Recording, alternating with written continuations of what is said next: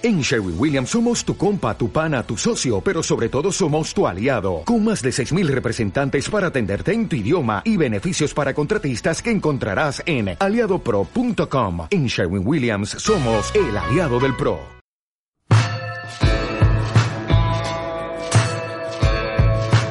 Aquí comienza El Rincón de lo Arcano.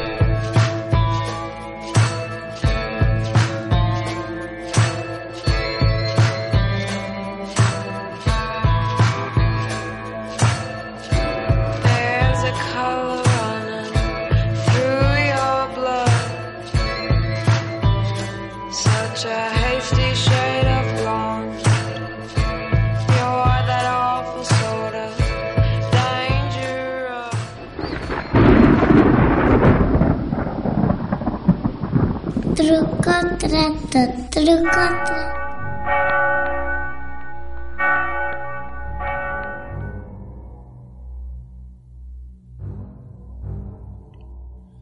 Muy buenas y saludos desde el rincón de lo arcano.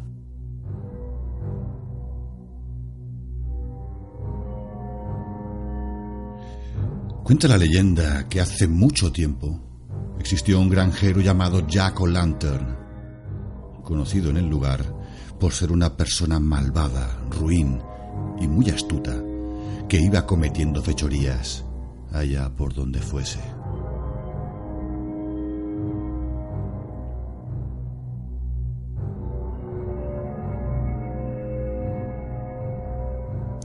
Cuentan que en una ocasión, tras ser sorprendido por un hombre mientras lo robaba en su casa, tuvo que salir corriendo para poder escaparse de los demás vecinos que, montados en cólera, salieron tras él para poner fin de una vez por todas con la vida de aquel delincuente.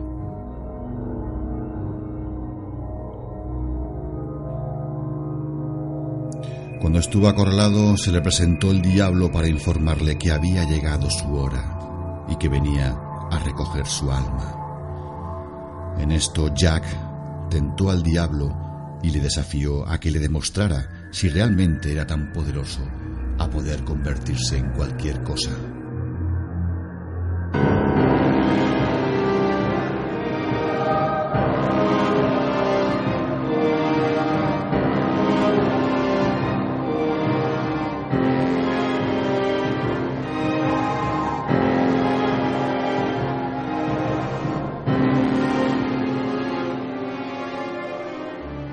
Diablo, ofendido ante el descaro y la ignorancia de aquel granjero, contestó que por supuesto que era capaz.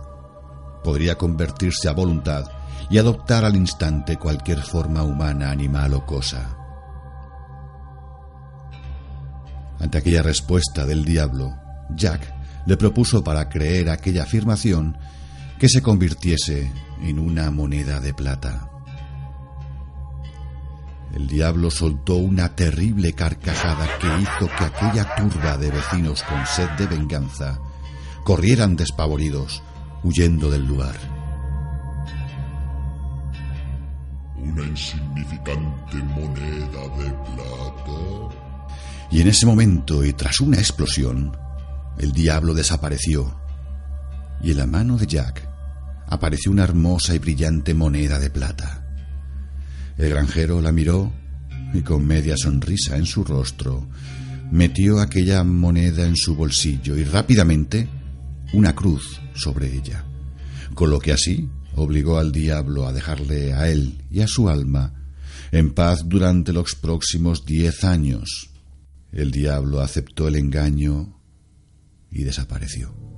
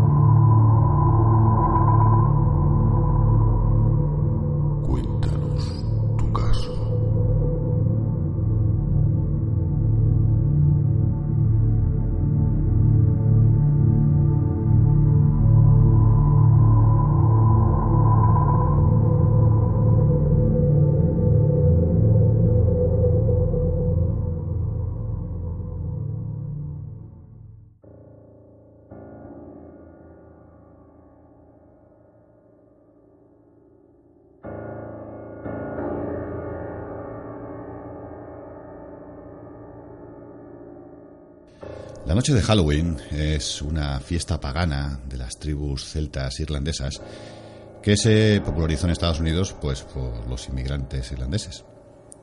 Se trata de una fiesta llamada Samhain, que quiere decir fin del verano, que venía a ser como el final del año de las cosechas y el comienzo así de- del nuevo año celta, el solsticio de otoño.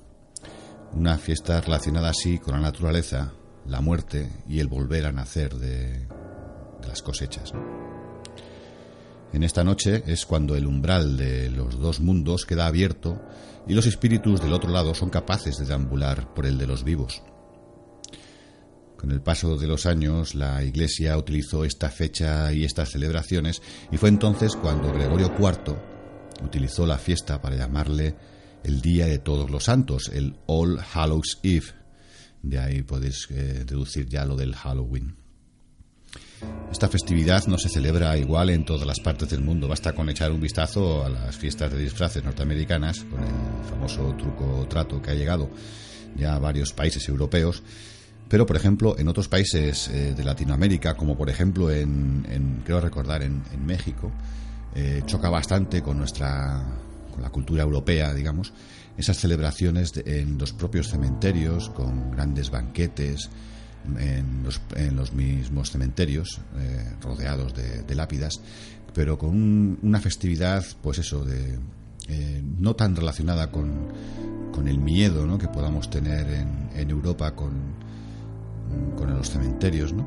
Es una celebración bastante, bastante curiosa a, nuestro, a, nuestro, a nuestros ojos. Pero que mira, realmente sí me gustaría, si alguien nos está escuchando, que nos pudiese contar un poquito cómo, se, cómo son esas celebraciones, ¿no? En, cómo se vive, ¿no? En esa- esas fiestas, esos, esos banquetes ahí en esos cementerios, ¿no? Sería bonito que nos lo pudieseis contar.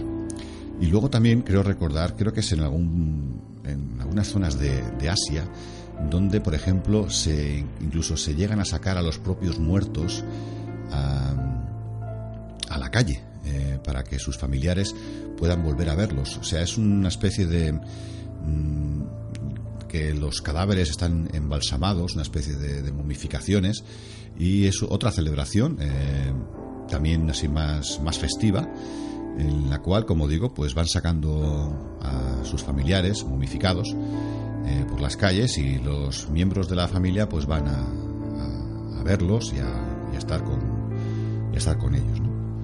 Sería, ya como te digo, bonito eh, poder compartir estas estas, est- estas experiencias, si alguno nos lo pudiese contar. ¿no? Eh, otra cosita es que esta noche, por ejemplo, es, mm, es, es muy especial, aunque no solo es esta noche la única, un fenómeno que cobra mayor actividad en, en España. Eh, la huestía en Asturias, el cortejo de la gente de muerte en Extremadura, la estantigua en Castilla y posiblemente la, la más conocida, la Santa Compaña gallega, que como algunos ya conoceréis, eh, son una especie de peregrinar de almas en pena que, que rondan por esas noches guiados por un candil que, bueno, eso quizás eh, os lo contaré en otra ocasión y, y en otro programa.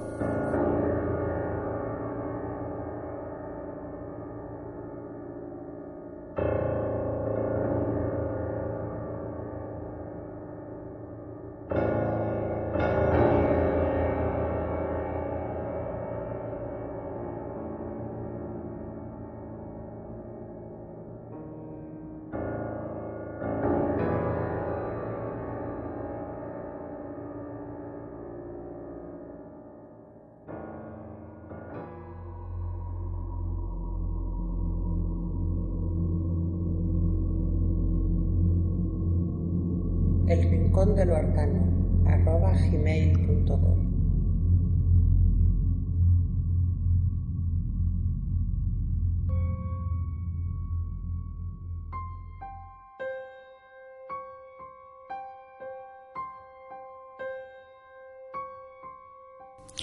Bueno, pues como digo, ya en otra ocasión, cuando saquemos algo más de tiempo, ya haremos un pequeño programa sobre la Santa Compaña y esas otras procesiones de, de ánimas, pero... Un momento, pero qué... qué, qué, qué cabeza. ¿Cómo es posible que me haya podido...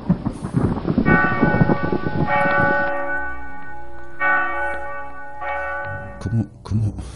Maldita sea, ¿cómo es posible que me haya podido olvidar de aquel malandrín de Jack O'Lantern? Pero el que seguro que no se olvidó de él fue el mismísimo diablo.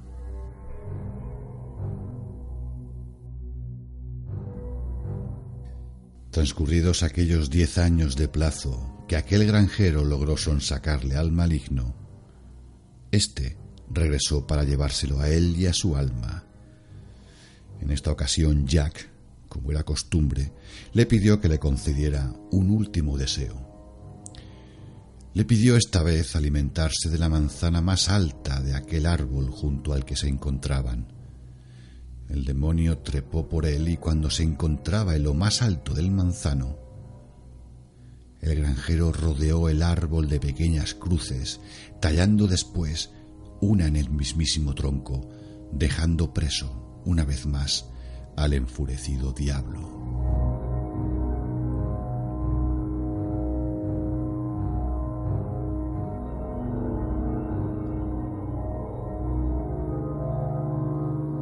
Esta serie de astucias y tretas del ingenioso Jack no pudieron salvarlo de la muerte, que como a todo mortal le llegó años más tarde.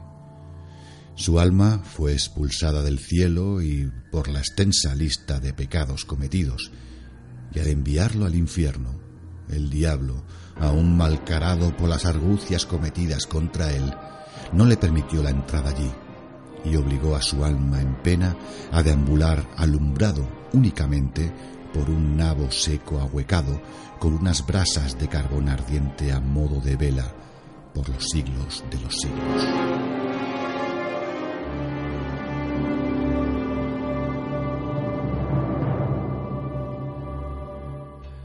Con el paso de los años, los nabos fueron sustituidos por calabazas que eran más fáciles de encontrar y de moldear. Así que, si osáis esa noche de Halloween o otra noche cualquiera, a vagar por caminos solitarios cerca de algún campo santo, y veis una figura negra con un candil a modo de calabaza, recordar que la astucia del malvado Jack O'Lantern puede engañaros y ofreceros ese candil y liberar su alma por la vuestra.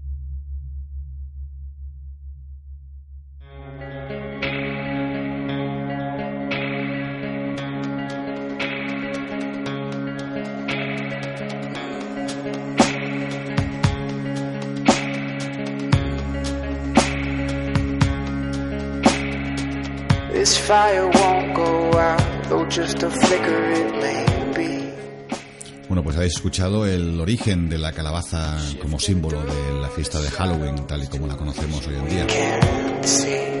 Como habéis podido escuchar en un principio, se trataba de un nabo seco, tallado, eh, hueco, en el cual introducían unas brasas incandescentes de carbón y con esto conseguían que alumbrase aquel candil.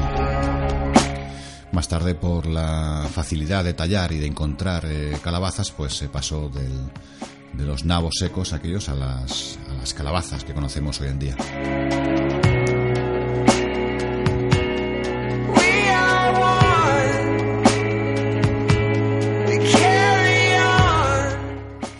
Y bueno, pues hemos llegado al final del programa de hoy. Un programa algo más corto que en otras ocasiones, pero bueno, no quería perder el contacto con, con vosotros. Y como no, como siempre, daros las gracias por estar ahí. Ya somos más de 100 en la página de, de- Facebook. Eh, muchísimas gracias. Seguir ahí, como siempre. Eh, gracias a toda la gente que ha confiado en, el programa para contarnos sus casos personales, incluso alguna psicofonía que he recibido ya. Y que bueno, como siempre, mantendremos el respeto y el anonimato a aquellas personas que así lo requieran.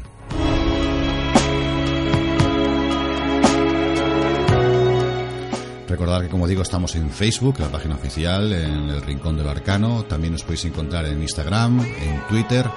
Y perdón, como siempre, porque tengo muy abandonado el canal de, YouTube, pero que bueno, que poco a poco ya iremos metiéndolo más. Y recordar que podéis poneros en contacto a través de esas redes sociales que os he comentado, pero sobre todo en el, en el correo el rincón del arcano arroba gmail.com, que ahí podemos mantener el contacto un poquito más, más estrechamente. Más adelante quizá pondremos un teléfono de WhatsApp, pero bueno, será más adelante. Así que ya sabéis, gracias, nos vemos, nos escuchamos aquí, en el Rincón del Arcano. Adiós.